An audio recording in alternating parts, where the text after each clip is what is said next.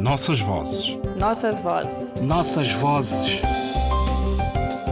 Nossas vozes. Um programa de Ana Paula Tavares. A língua nasceu solta e desenvolta, nasceu virada para fora de si, irmanada com os lábios, os dentes e as cordas vocais que lhe deram a fala, a música, o grito e o silêncio próprio da caverna onde livremente se encontra enclausurada.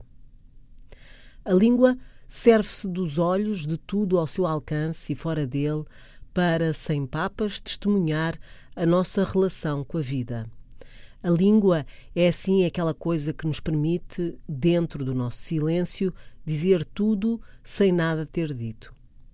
Pois em língua e só nela carpimos os nossos mortos, contamos as nossas histórias com H e histórias sem H. Cantamos as nossas noivas quando rumo à casa do futuro marido deixa para trás a casa que a viu nascer e crescer. E só a língua permite a cada um dizer tudo, menos aquilo que se pensa, num jogo social em que cada um, munido do disfarce que julgar ideal, vai passando pelos círculos que a teia tece.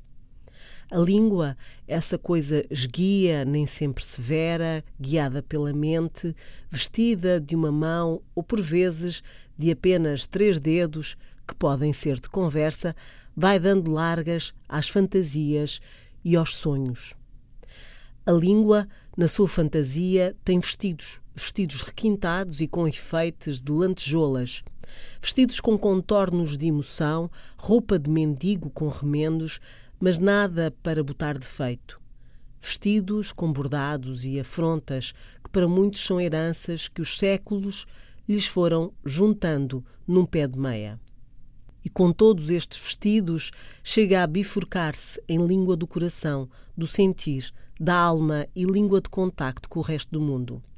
Mas como a dificuldade é um mal dividido pelas aldeias, as línguas não são exceções à regra. Lá têm elas o seu estilo de cooperação.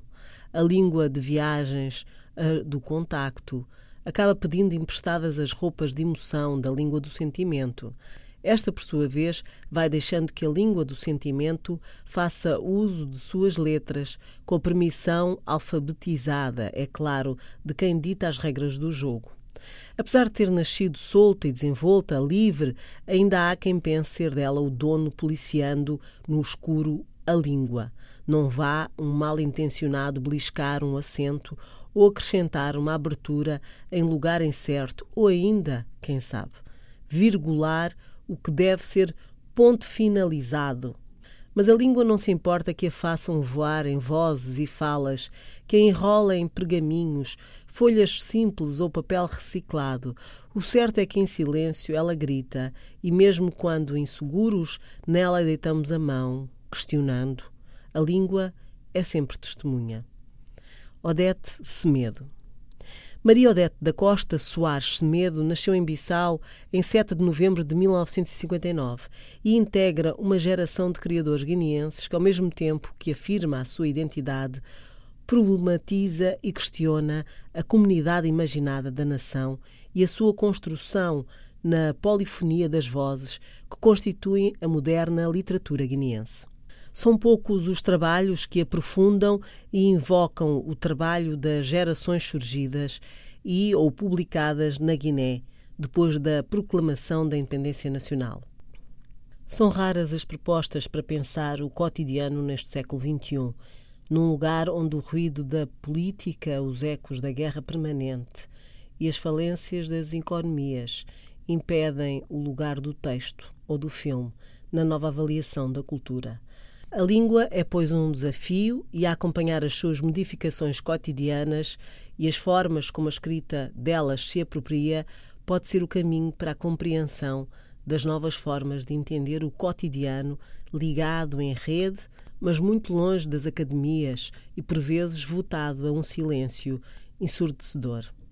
Passaram 44 anos sobre a independência nacional e há alguns anos sobre o texto da escritora Odete Semedo, mas o nosso desconhecimento aumentou e disso a língua é sempre testemunha. Nossas vozes. Nossas vozes. Nossas vozes. Nossas Vozes. Um programa de Ana Paula Tavares.